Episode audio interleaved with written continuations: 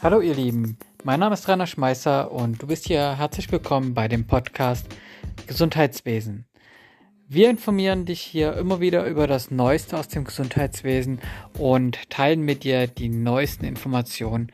Und insbesondere wollen wir mit dir einsteigen in eine spannende Welt von Themen rund um die Finanzierung im Krankenhaus, rund um die Behandlung von Patienten und auch mit dir einsteigen in die Diskussion, wie könnte das Gesundheitswesen der Zukunft aussehen.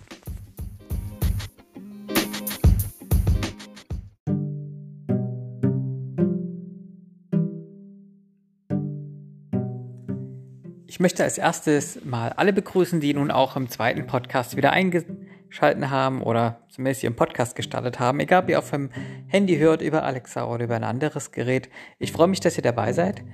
Heute habe ich ein ganz anderes Thema für euch. Ich möchte weg von den ersten Grundlagen über die Finanzierung oder eure Krankenhausrechnung.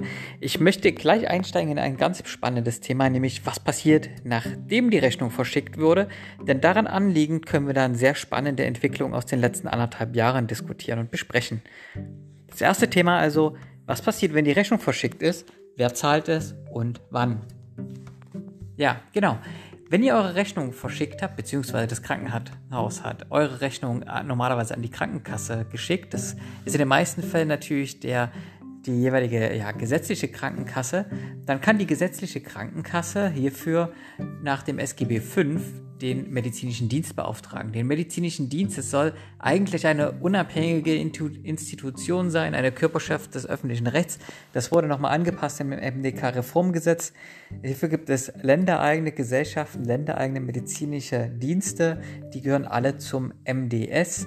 Das ist so die Oberorganisation der medizinischen Dienste.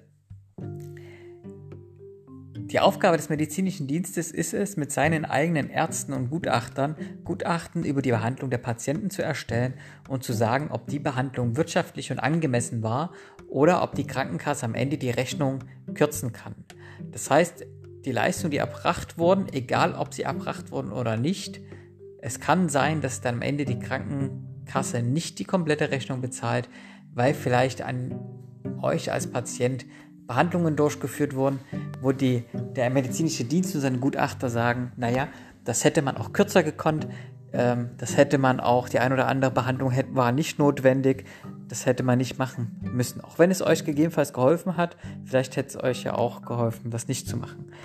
Prinzipiell ist diese Situation sicherlich sehr gut, weil es natürlich die Kosten vom Gesundheitssystem kontrollieren und prüfen soll. Dafür geben die Krankenkassen im Schnitt etwa eine Milliarde Euro derzeit aus oder beziehungsweise nicht die Krankenkassen geben das auf, sondern ich hatte mal eine Analyse gemacht, wie viel Kosten entstehen für die Prüfung der jeweiligen Rechnungen im Jahr. Dazu kann man ungefähr mal hochrechnen, das sind zwischen, zwei, zwischen 700 Millionen Euro und eine Milliarde Euro. Derzeit schaffen es aber die Kassen im Krankenhausbereich da auch knapp über eine Milliarde Euro immer wieder jedes Jahr steigend von den Krankenhäusern zurückzuholen.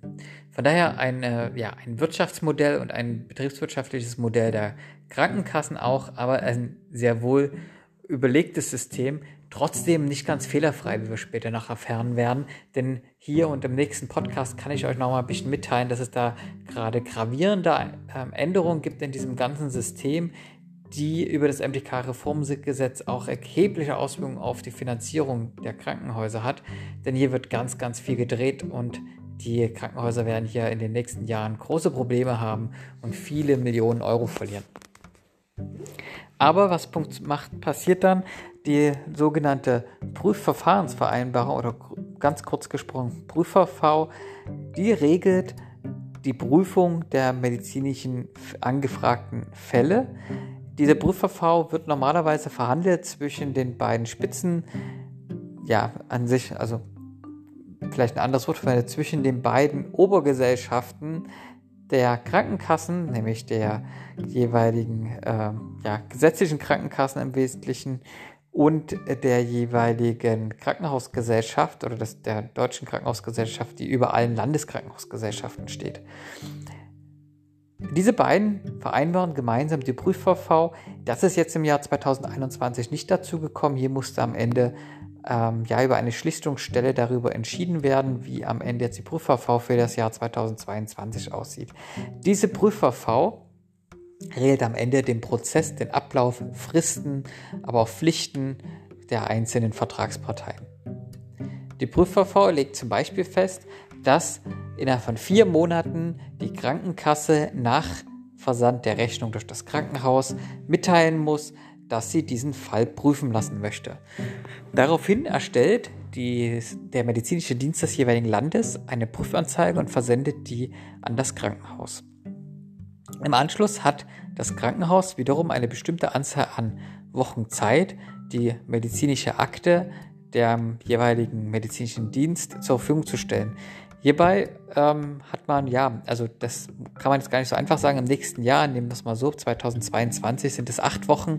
Aktuell sind es noch etwas mehr, doch durch Corona-Sonderregelungen wurde das am Anfang sogar mal auf weit über 20 Wochen erhöht. Am nächsten Jahr, ganz eng gedacht, nur noch acht Wochen, enge Zeit, um die Patientenakte an den medizinischen Dienst zu schicken. Der schaut sich die Akte an, fällt ein Urteil und ein Gutachten und sendet das an die Krankenkasse. Die Krankenkasse und auch das Krankenhaus bekommt es ab 2022 in dem Fall eines negativen Gutachtens auch, stellt dann nach einen, Eigenleistungsentscheid und sagt, ob er dem zustimmt oder eben nicht. Daraufhin muss die Kasse dann dies auch dem Krankenhaus mitteilen und das Krankenhaus kann natürlich die Rechnung am Ende oder muss sie am Ende korrigieren, kann aber auch in Widerspruch gehen oder auch in Klage. Ab nächsten Jahr muss es dafür vorerst erst ein Erörterungsverfahren durchführen, wo es dann auch die Patientenakte von dir nicht nur an den medizinischen Dienst als eigentlich unabhängigen, wenn auch durch die Krankenkassen finanzierte Institution schickt, sondern dann schickt es ähm, ja das Krankenhaus auch direkt an deine Krankenkasse, die damit weiß, wie ja, es dir gesundheitlich wirklich geht das wurde neu geändert und dann muss das Krankenhaus erst mit der Krankenkasse darüber sprechen. Und nur wenn das gemacht wurde und dokumentiert wurde, kann das Krankenhaus hier auch in eine Klage gehen vor dem Sozialgericht. Denn eins ist klar, jeder Mensch macht Fehler und auch der medizinische Dienst. Das bedeutet hier auch in dem Fall, dass ein Gutachten gut mal Fehler enthalten kann. Dann muss aber ein Krankenhaus erst den langen, langen Weg über ein Erörterungsverfahren und eine Klage gehen, damit es hier Recht bekommt. Der einfache Weg eines Widerspruchs wurde den Krankenhäusern leider genommen. Das zumindest ab 2022. Nicht nur das, sondern ja, die Krankenhäuser wird dies natürlich auch Unmengen an Geld kosten. Ich hatte in einem ja vor kurzem gehörten Vortrag einmal von einer großen bekannten Rechtsanwaltsgesellschaft in Deutschland gehört, dass sie damit schätzt, dass für 50.000 Behandlungsfälle, die ein Krankenhaus hat, das ist ein ja, eher mittelgroßes Krankenhaus, ungefähr eine komplette Vollkraft benötigt wird, die sich nur um diese Erörterungsfälle ähm, ja, kümmert. Das bedeutet, bei vielen Unikliniken, die über 1000, ähm, ja über 1000, das ist ja Quatsch, über 100.000 Fälle bis 150.000 Fälle haben, muss man Start damit rechnen, dass zwei bis drei Vollkräfte neu eingestellt werden. Rechnet das mal, nach und ich habe das für euch auf codierfachkraft.com auch mal dargestellt in einem Artikel. Dann seht ihr, wenn man das mal hochrechnet, sind es etwa 17 Millionen Euro an Personalkosten, die dadurch den Krankenhäusern in Deutschland entstehen. Das ist eine Unmenge an Geld und das für ein Verfahren, was zwar eigentlich verhindern soll, dass nicht mehr so viel vor den Sozialgerichten geklagt wird, was aber bedeutet, dass Unmengen Sachen vorher diskutiert werden und auch die Krankenkassen, die haben keine Ärzte da, die haben ihre Sachbearbeiter, die aber medizinisch nicht über die Fälle sprechen können. Das heißt auch, die Krankenkassen müssen für die Bearbeitung der Erörterungsverfahren eigentlich entsprechendes Fachpersonal einstellen. Machen sie das nicht, dann verläuft sowieso jedes Erörterungsverfahren im Sande und das ist nur eine Verpflichtung, damit die Krankenhäuser nicht sofort klagen, damit die Krankenhäuser hier einmal noch ein kostspieliges Zwischenschritt gehen müssen. Denn eins ist klar, rechnet man die 17 Millionen Euro Aufwand durch alle die Patientenfälle, die im Erörterungsverfahren landen, dann kostet jedes Erörterungsverfahren einen zwei- bis dreistelligen Betrag. Das heißt, jedes Krankenhaus wird sich ganz klar überlegen nach Wirtschaftlichkeitsgedanken, bringt sie diesen Fall, egal ob man recht hat, wirklich in ein Erörterungsverfahren oder lässt man es einfach bleiben. Das ist eine, ja, sagen wir es so, es ist natürlich ein, ein, eine Regelung, die sicherlich irgendwo mal seinen Sinn hatte, als man das überlegt hatte, die natürlich jetzt aber einen ganz großen ja, Schritt für die Krankenhäuser bedeutet, um die eigenen Rechte durchzusetzen. Aus meiner eigenen Erfahrung im Krankenhaus kann ich sagen, die Gutachten, die es gibt, die sind durchaus fehlerhaft. Und das geschieht nicht nur in einem von tausend Fällen, sondern schon regelmäßig. Und wenn man diesen Weg dann nicht gleich durch einen einfachen Widerspruch klären kann, sondern erst über viele, viele Schritte und teure Schritte, dann wird man das sich sehr wohl überlegen, ob man diesen Weg geht.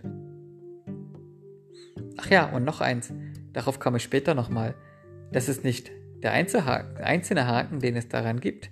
Es geht sogar noch viel, viel weiter, denn es hat auch diese schlechte Qualität von Gutachten hat auch Auswirkungen wiederum für die Krankenhäuser, wenn es darum geht, wie viele Fälle darf die Krankenkasse später prüfen.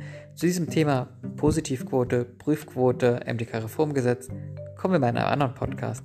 Auch hier warten gute 200 Millionen Euro Mehraufwendungen im Jahr 2022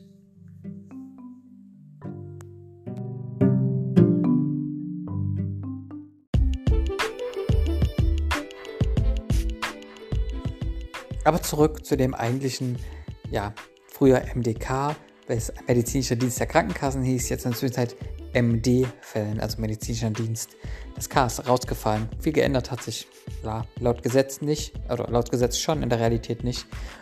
Was das Wichtige ist in den Verfahren ist, sobald man dann diese Fälle so gesagt bekommt und der Krankenhaus diese ganzen Unterlagen rausgesucht hat und MD gesendet hat und man das Gutachten vom MD bekommen hat, der den Fall begutachtet hat, muss sich natürlich das Krankenhaus auch das Gutachten anschauen, schaut sich nochmal den Fall an und trifft am Ende auch eine eigene Entscheidung darüber. Das ist so gesagt der Ablauf im Krankenhaus. Dafür hat das Krankenhaus entsprechendes Personal eingestellt.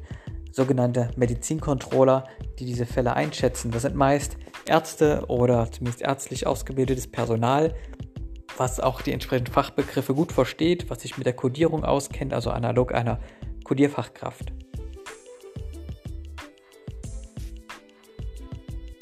Jetzt ist es so, dass all diese Informationen, die hier zusammenkommen, ja, sind natürlich viele personenbezogene Daten. Deswegen schaut es sich nicht die Krankenkasse normalerweise an, sondern die Daten gehen den medizinischen Dienst, der sich vor seinem Gutachten das anschaut.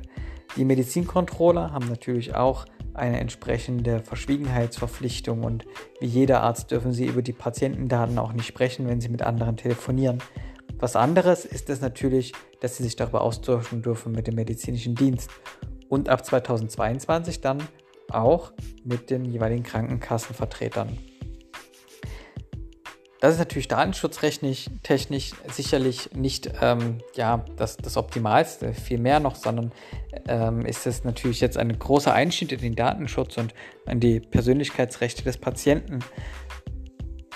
Was ich nicht einschätzen kann, ist, werden auch Krankenkassen diese Daten dann zukünftig auswerten und ähm, was geschieht noch. Aber manchmal muss man auch sagen, dass hier vielleicht bezüglich des Datenschutzes auch viel zu viel gesagt wird, denn letztendlich hat auch die Krankenkasse vorher schon nicht nur den Preis gehört, sondern im Rahmen des 301er SGB V, das ist nämlich ein, ähm, ja, ein separates Verfahren, was eben nach diesem Paragraphen benannt ist, werden in einem Datenträgeraustauschverfahren, also Datenträger sind es eigentlich nicht mehr, sondern es ist eine elektronische Übermittlung von Daten, werden eigentlich schon alle Daten über euren medizinischen Fall übermittelt. Ja, alle, wie ihr im ersten Podcast gehört habt, alle Diagnosen, die Fachabteilung, alle Prozeduren, auch zu welcher Uhrzeit, an welchem Tag diese stattgefunden haben und auch welche Hauptdiagnose, also welche Diagnose hat eigentlich zu dem Wesentlichen, aber hat sie Aufnahme und Behandlung geführt. Das wird alles übermittelt an die Krankenkasse, die diese Daten auswählt und auswertet in ja, sehr umfangreichen Systemen und anhand dieser ganzen Algorithmen vorgeschlagen bekommen, welche Fälle doch geprüft werden müssen durch den medizinischen Dienst. Diese Auffälligkeitsprüfung, wie man das nennt, geschieht also nicht mehr wirklich durch den jeweiligen Mitarbeiter, sondern ein System wirft die entsprechenden Fälle raus und der jeweilige Sachbearbeiter schaut sich die nochmal kurz an und wirft sie dann direkt an die, per Prüfanzeige an den medizinischen Dienst, der dann diese Fälle an der Krankenhaus weiter übermittelt und sagt, hier, bitte mal Unterlagen an mich senden. Wir sind beauftragt worden und dürfen diesen Fall prüfen.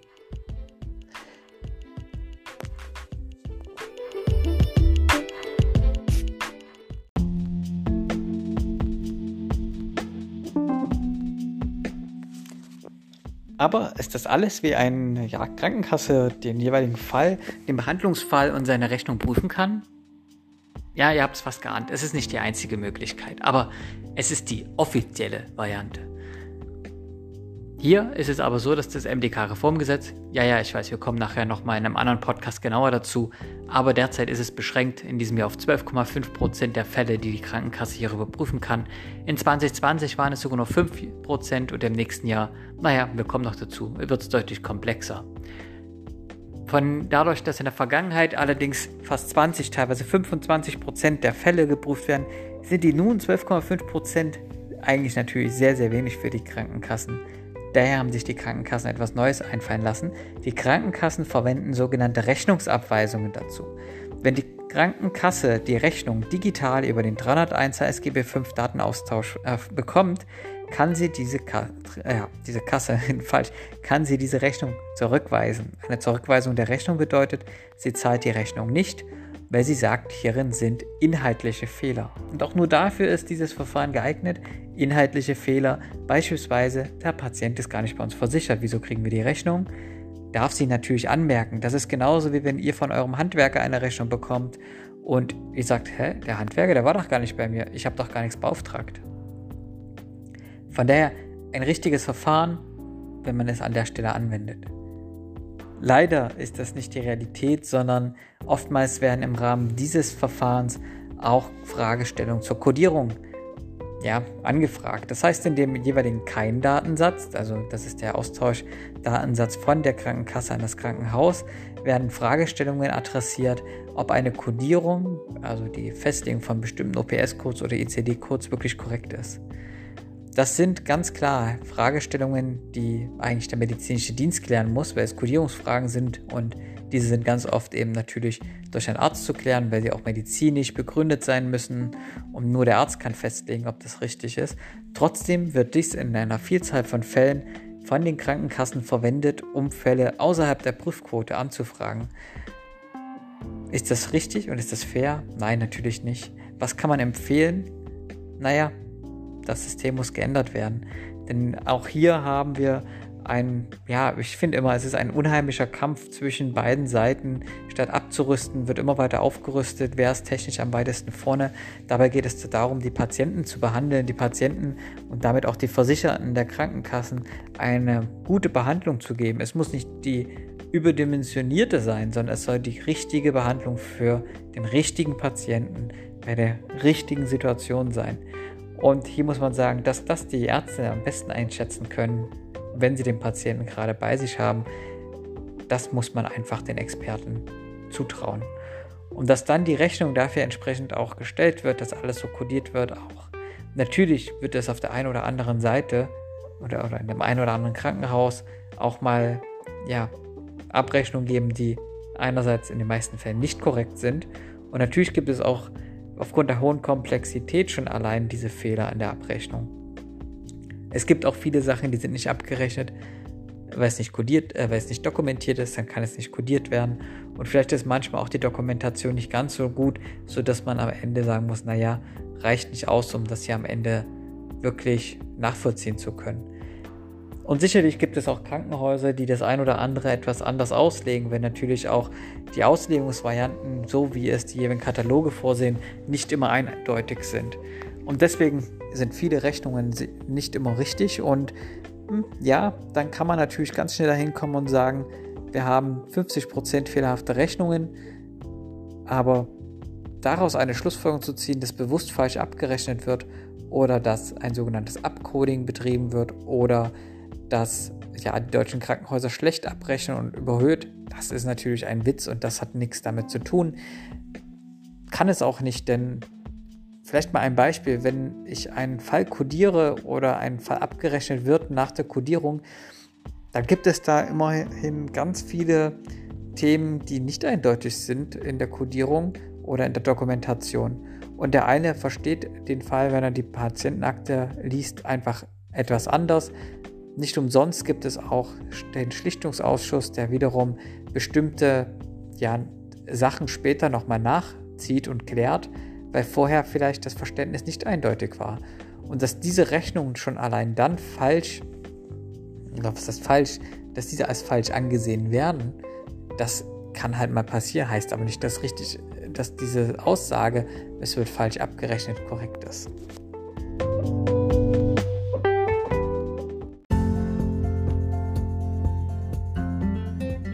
Ich hoffe, ihr habt nun einen Eindruck davon bekommen, wie das gesamte Prüfverfahren abläuft. Natürlich nicht im Detail, da kommen wir dann wieder rein, wenn wir in einem nächsten Podcast darüber sprechen, was das MDK-Reformgesetz für die Prüfquoten hier festgelegt hat. Ein ganz spannendes Thema und, das kann ich euch versprechen, hier gibt es ganz viele knifflige Sachen, die wir dann noch besprechen werden und vor allem, was diese neue Regelung des MDK-Reformgesetzes wirklich ausmacht für die Krankenhäuser. Denn eins kann ich euch versprechen, das kostet einen dreistelligen Millionenbetrag für die Krankenhäuser. Stellt euch mal vor, was ihr hier alles für Behandlungen machen könntet, oder das für Behandlung bekommen könntet, wenn ihr krank seid, was an Geld hier nun den Krankenhäusern fehlen wird. Aber das ist nur mal ähm, ein kleiner Vorspann, so gesagt, für den nächsten Podcast. Bis dahin, ich wünsche euch erstmal eine schöne Woche und wir hören uns zum nächsten Podcast.